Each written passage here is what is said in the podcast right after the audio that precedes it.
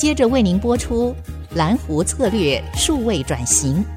本节目由财团法人臻鼎教育基金会赞助播出。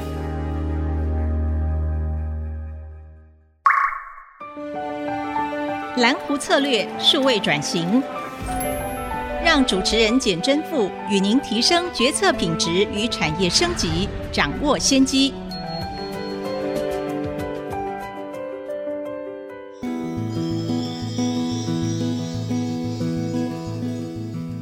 这里是爱惜之音竹科广播 FM 九七点五，欢迎继续收听蓝湖策略数位转型。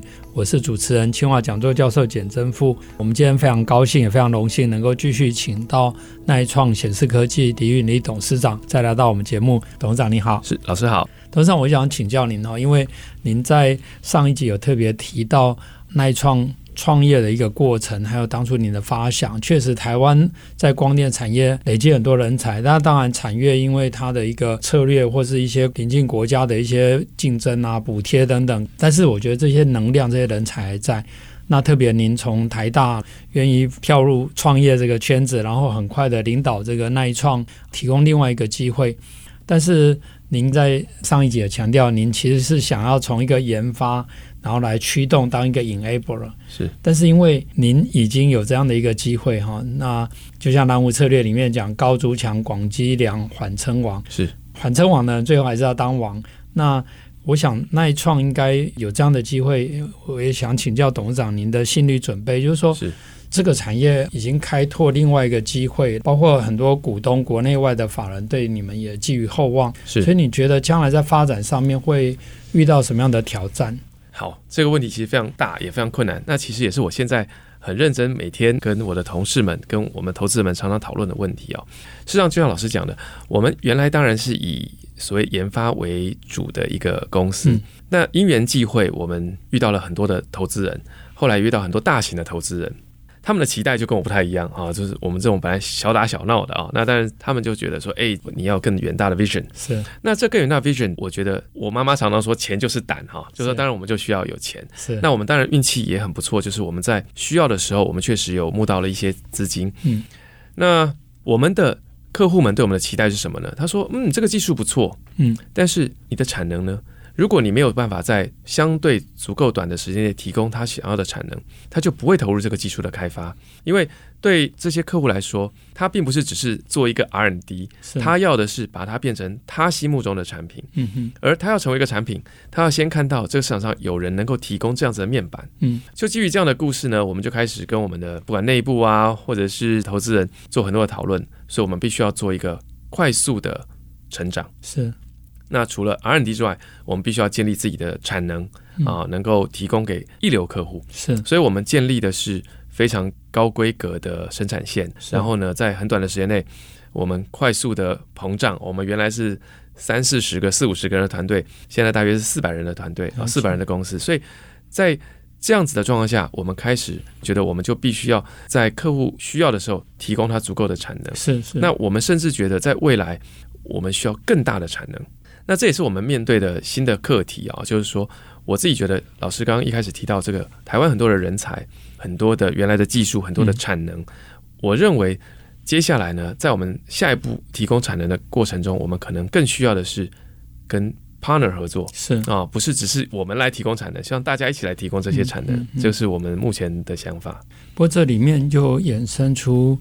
一些新的议题，一个是因为贵公司太 promising，就是说大家期望很高，所以在您刚提到募资的过程里面。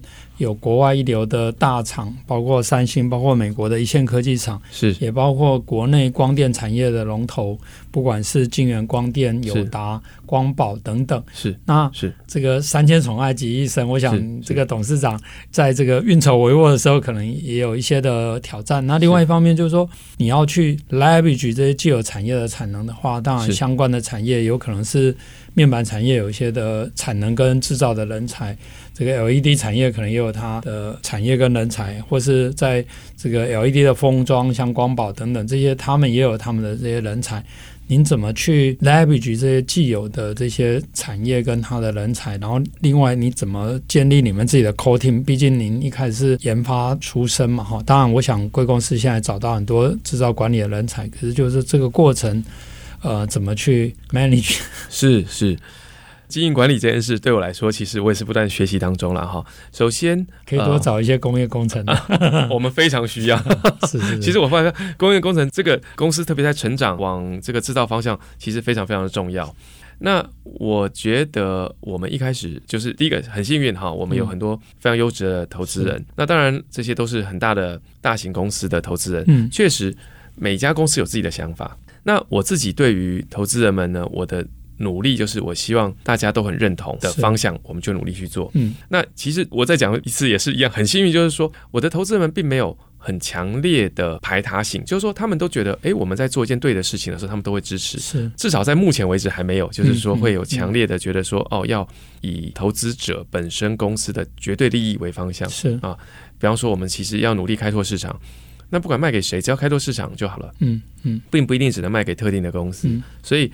整个来看，在投资人还算很支持的状况下，我觉得跟投资人的沟通很顺畅。是，那我们董事会啊、股东会也都过去来都非常的顺畅，嗯、没有太多的问题。是，那这个是第一步。那另外就是跟我们的上下游的往来的时候呢，我们当然其实也面对不同的竞争的可能性。嗯、大家也会说，啊，你这个上下游会不会跟你是竞争关系呀、啊？他们怎么看待？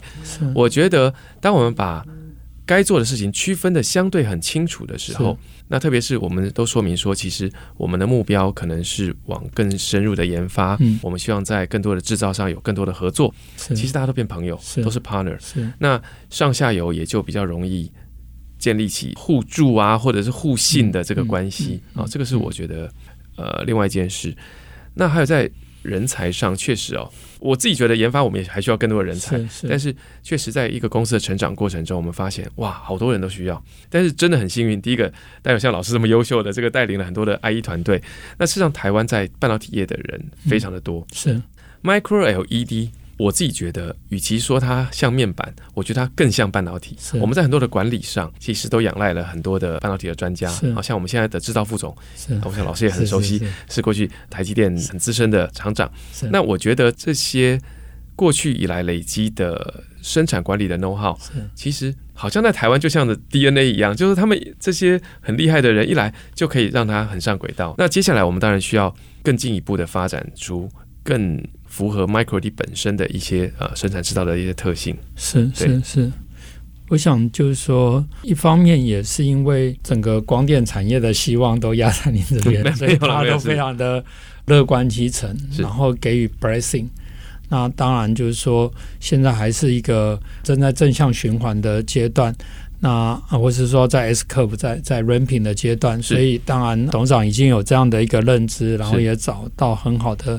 这些制造管理的人才啊，这一次也是学工业工程。是是 是。那那我觉得，因为确实是你要维持这么微小，然后在一个大量里面，它的品质、可靠度、它的一致性，其实在这里面很多制造卓越的努力，除了技术上是跟制造管理上是。那也因为这样的发展，您刚刚也强调，就是说，除了客户上下游的 partner 以外。你要怎么去广积粮？因为因为现在大家给你这个机会嘛，嗯嗯嗯，那我想耐创一定会变成你的 one，但是在这个过程，你必须要怎么去更积累更多的 credit，更多的粮草，更多的客户的 base。是，不晓得这个部分，你的想法是怎么样？是，首先我们得先看到更多的客户，这是第一个。所以我们怎么去遇到客户呢？我们就是参展。是，所以过去以来，我们参加了非常多的展。就是说，当我们第一次做出一些东西的时候，我们其实不知道客户在哪里。嗯哼，我们就开始参加一些展览。那透过这些展览，确实有一些斩获。嗯哼，那后来我们发现了很多的可能性啊，他们对于 Micro LED 的显示器的期待跟需求，我们就慢慢看到了。嗯，所以这个是第一步，就是我们设法，也像是老师的蓝湖策略的一部分，是就是说，其实你很难在这个时候看到一个超大的蓝海哦，这个蓝海大到。好像就是你就往这边做就对了，其实没有。嗯、我们发现很多的客户都是我们叫做 fragmented，就是说它是一块一块哈，在不同的地方都会有那些需求。那我们开始看到这样的需求，同时，我就必须要做第二件事，就是刚刚有提到，就是大家都说，嗯、哦，你这个对做起来不错，我们都很喜欢。那产能在哪里？是好，所以广积粮的下一步就是，我们还是得累积我们足够多的产能出来，嗯、然后跟我们的合作伙伴一起建构我们的产能，来满足这些分散但是都有各自需求，而且我们觉得未来可能会累积需求相当大的这些客户，而且可能还需要。这些聪明生产或是很厉害的调度的能力，因为你的客户是分散的、零碎的，是，可是你合起来又要 leverage 你的一个规模报酬。那我想我们这一段的节目先到这个地方，我们休息一下再回来。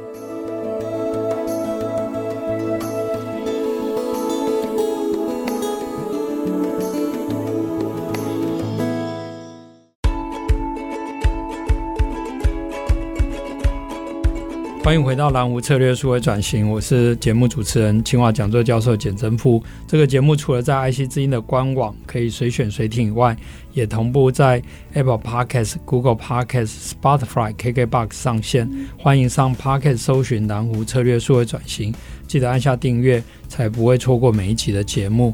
董事长，我想要再回来请教您，刚刚也提到 Michael 有一滴个别来看是 Michael，而且越来越小。合起来又是越来越大，所以在这中间包含您刚刚提到巨量转移的技术，你在封装测试，然后它应用面又是非常多元的分散的市场，所以你怎么去调度资源，聪明生产就变得非常的重要。是，那所以其实某一种程度是更接近您刚刚讲的半导体产业，因为像台积电，它有六百个客户，一万两千个产品，然后同时有三百个技术，所以它的这些聪明生产。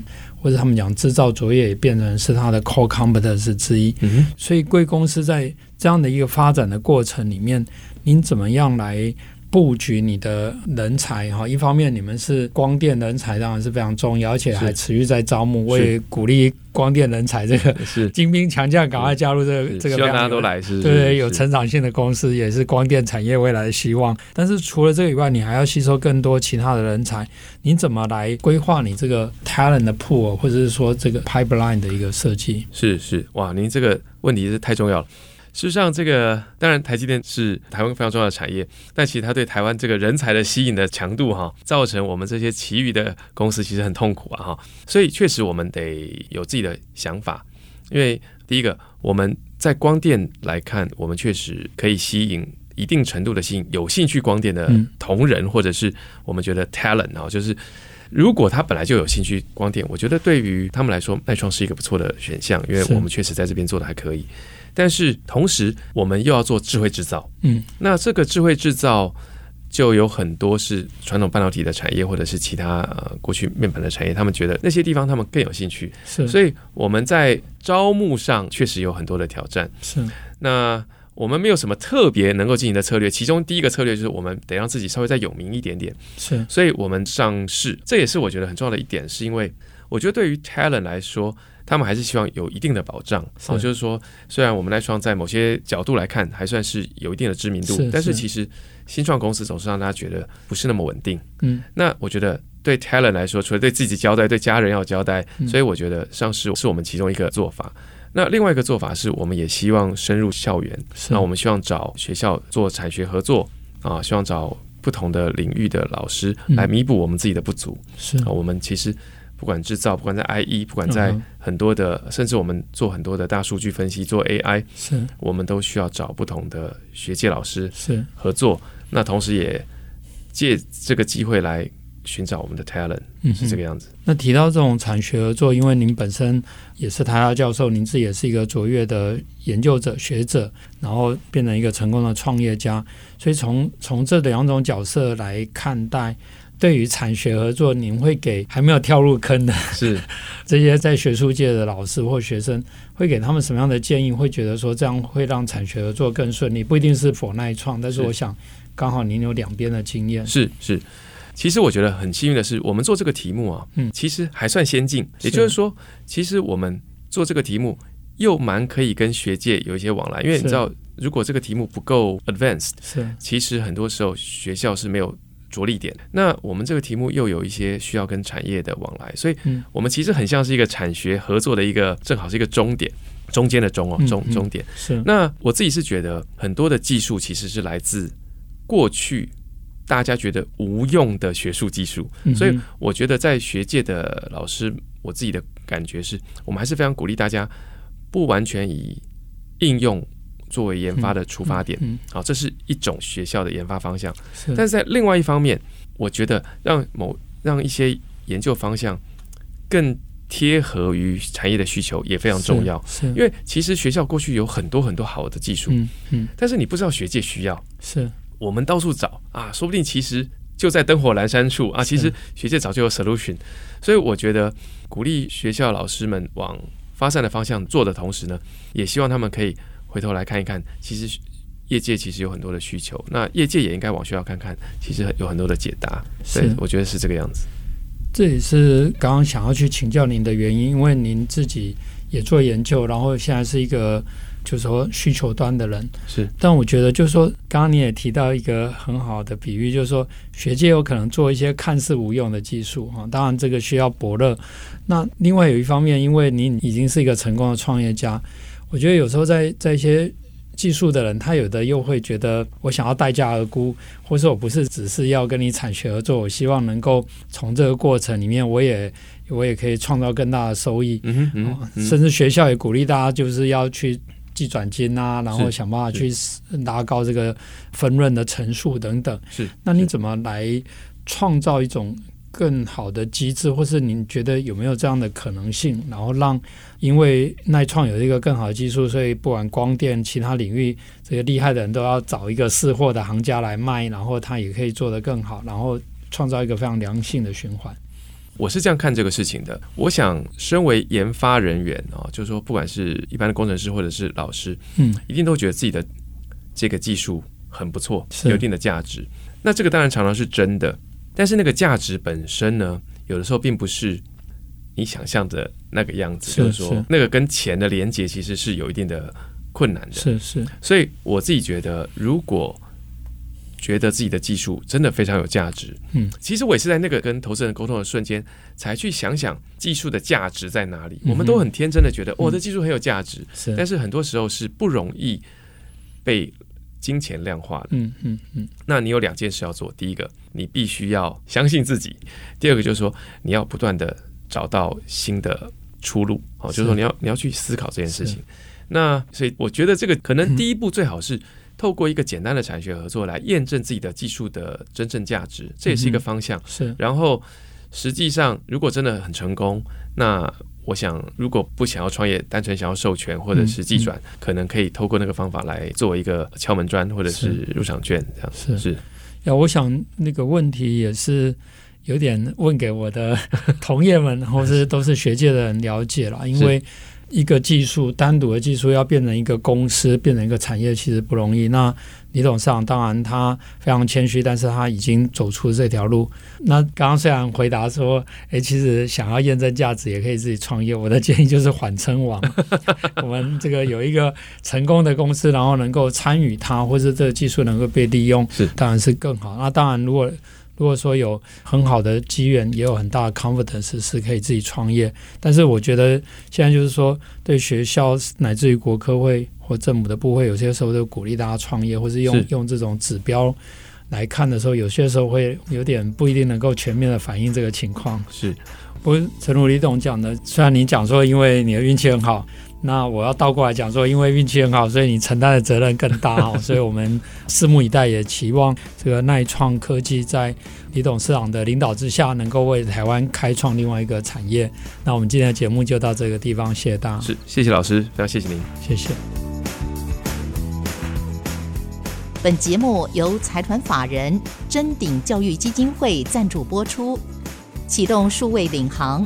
臻鼎教育基金会与您一起终身学习。